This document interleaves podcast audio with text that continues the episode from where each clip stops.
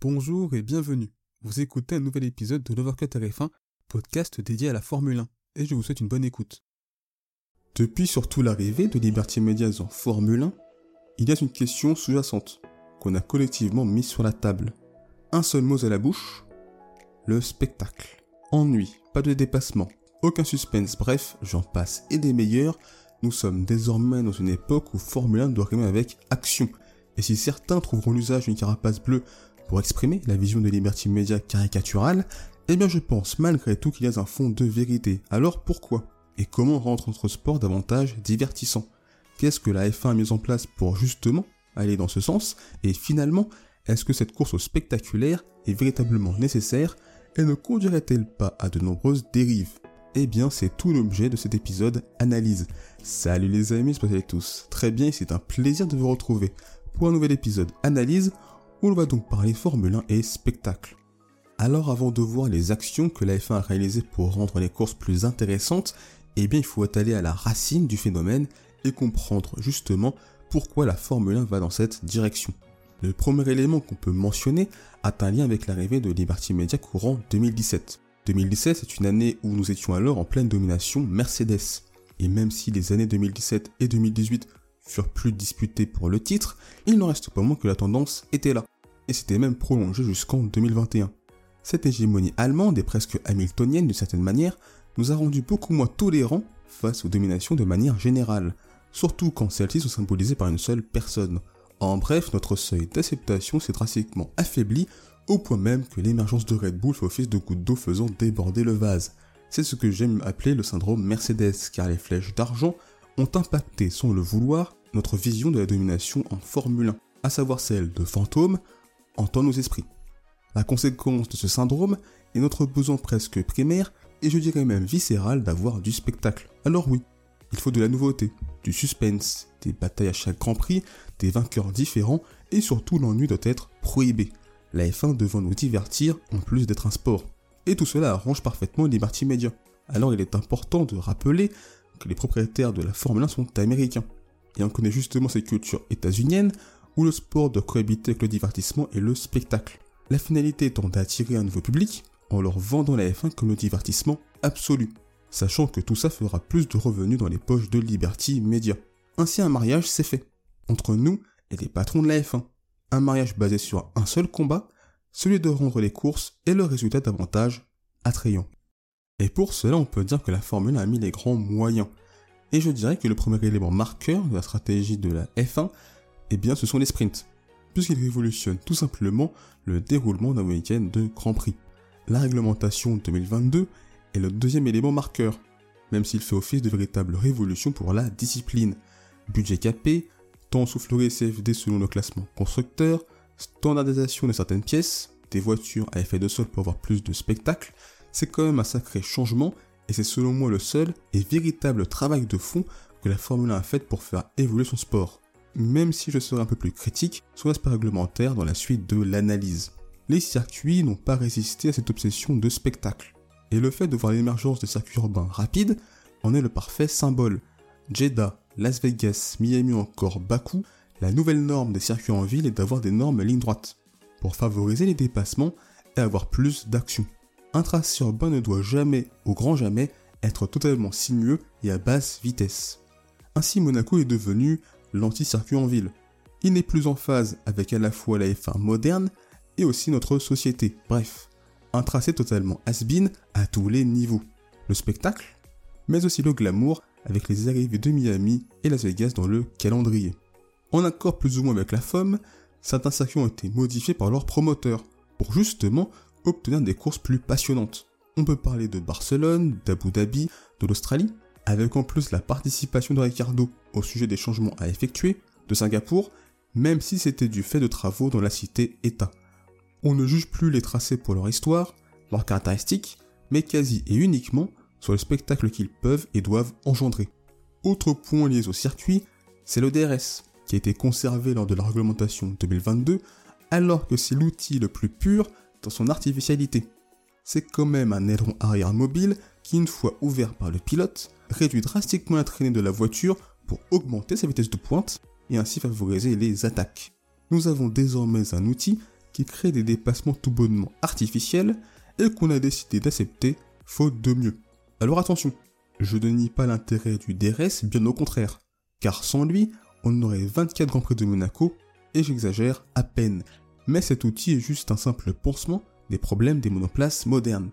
Ces mots MAUX ont conduit à la multiplication des zones DRS sur les circuits, alors qu'à l'origine, il n'y en avait qu'un par tracé. L'Autriche faisant même figure de cas extrême avec du DRS sur toute la ligne droite du circuit autrichien. Nous avons donc une piste, le Red Bull Ring, où à minima la moitié du circuit est sous zone DRS. Et ça n'a pas empêché la Formule 1 d'implémenter de nouvelles choses. L'allocation de pneus alternatives, ou même s'il y a un argument écologique, le fait d'obliger les pilotes à chausser des durs en Q1 et des médiums en Q2, c'est qu'indirectement, on souhaite qu'il y ait des surprises qui nous divertissent. La profusion de drapeaux rouges abonde dans ce sens. En tout cas, sa surutilisation ces dernières années est un constat qu'il faut noter. Et je ne pense pas que les pilotes soient plus dangereux qu'à l'époque ou moins bons dans leur pilotage. Et si parfois son utilisation était totalement justifiée, on a pu voir notamment en Australie cette année une volonté, derrière l'argument sécuritaire, de créer du spectacle. On a fait d'un drapeau à usage exceptionnel un drapeau juste lambda, dont on a oublié l'utilité de départ, à savoir protéger d'un énorme danger présent sur la piste.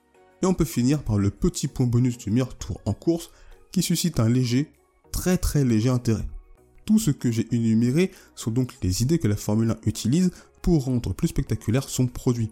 Et quant à l'avenir, la F1 est prête à faire preuve d'ingéniosité pour avoir plus de divertissement. Les rumeurs sur les modifications du format sprint, avec pourquoi pas l'apparition des grilles inversées, voire même d'un championnat sprint séparé des courses du dimanche, avec à la clé une immense prime pour le vainqueur. Cette volonté de révolutionner la F1 part du constat que le format sprint actuel est un échec. Et ce parce que la Formule 1 joue un double jeu, où elle doit, et c'est son propre désir, trouver un équilibre entre business et spectacle, puisque sous l'aude du show, elle veut seulement et surtout s'enrichir. Elle nous a vendu le sprint comme une garantie de divertissement, ce qui n'est pas le cas, et elle doit assumer cette position officielle et donc trouver des idées assez poussées dans le sens du spectacle. Et selon moi, la grille inversée, c'est le summum de l'artificiel. On est plus proche de Mario Kart que du sport auto. Et en arriver à ce point, ça montre quand même le manque d'imagination de Liberty Media, le manque d'exigence du fan, puisque juste pour du spectacle, nous sommes prêts collectivement à bafouer un élément fondamental de la discipline, à savoir la méritocratie sportive. Mais de façon plus globale, la F1 nous donne l'impression de développer du spectacle par des moyens principalement artificiels, du pain et des jeux, voilà tout simplement ce qu'on veut. Mais au fond, est-ce que toutes les idées mises en place ne doivent être jugés que par le spectacle potentiellement apporté?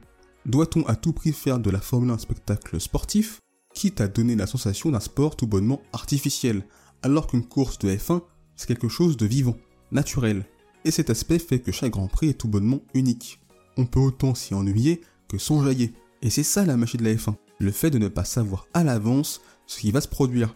Or, le sprint est un événement contre nature de l'essence même de la discipline, rendant les courses bien plus prévisibles.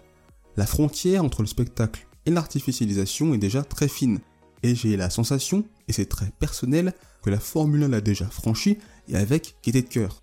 La rumeur de la grille inversée et du championnat sprint confirmant tout cela. Alors concernant les sprints, nous sommes sur la troisième saison d'application de ce format, et on n'a toujours pas trouvé une forme qui fait consensus. Ce qui est quand même le signe que ce format d'un point de vue purement sportif et divertissement est un échec. Alors j'ai toujours été critique sur les sprints de manière générale, que je vois davantage comme un moyen d'avoir plus de revenus. Et quand lors de l'annonce du shootout en début de saison, la FIA avec la F1 disait à travers un communiqué cela renforcera le spectacle et améliorera l'action en piste pour les supporters du monde entier, et eh ben je me dis au fait, ils ont rien compris ce qu'est la Formule 1. Car une course automobile ne peut pas être tout le temps spectaculaire. C'est même sa caractéristique première. Et c'est justement le problème originel des sprints en F1. Celui d'avoir voulu décréter que ça allait rendre les week-ends extraordinaires. Et j'hésite très honnêtement entre soit de la vanité totale, ou bien un mensonge clair et non assumé. Puisque raisonner de cette manière, en faisant du format l'alpha et l'oméga du spectacle, est-ce digne de la F1 Eh bien je ne le pense pas. Et est-ce digne du pinacle du sport automobile de tester un format sur bientôt 4 ans, avec du coup 4 années et 4 formes toutes différentes les unes des autres? Alors que tous les autres sports ne font pas des changements de règles majeurs expérimentaux juste pour espérer que le divertissement soit au rendez-vous. Vouloir une F1 plus passionnante est une chose louable, mais dénaturer un sport dans ce seul but, c'est prendre une direction qui à terme risque de se retourner tel un uppercut sur l'entité F1. Il faut des grands prix avec des niveaux de divertissement différents pour justement savourer les courses exceptionnelles, car à force de manger du caviar, on finit par s'en lasser et perdre conscience du goût et de la qualité du produit. L'ennui permet d'apprécier le magnifique, le beau. Le nom du spectacle en fait un peu tout et n'importe quoi. Et même si avoir des circuits différents est nécessaire pour créer de la variété dans les courses, les résultats, mais aussi parce que les monoplaces doivent être jugés sur tout type de tracé, je ne suis absolument pas contre des modifications de circuits pour avoir de meilleures courses parce que c'est un moyen naturel de le faire. Alors que les sprints, c'est juste vendre un format qui ne garantit pas des courses intéressantes et finir par l'ajuster pour en faire un potentiel artifice grandeur nature.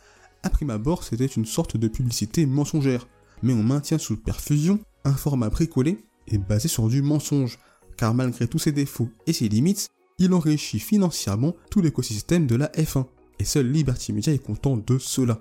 On veut un samedi extraordinaire avec plein d'actions, qu'on soit diverti, et dans le même temps, le dimanche doit rester le jour le plus important et ne pas être désacralisé alors qu'il l'est de fait. C'est donc une mission insoluble, une espèce de dualité à laquelle la F1 arrive et n'arrivera probablement pas à répondre. En tout cas, j'ai toujours dit que l'élément central en Formule 1, eh bien ce sont les monoplaces. Les formats ne roulent pas en piste, mais ce sont bien les F1.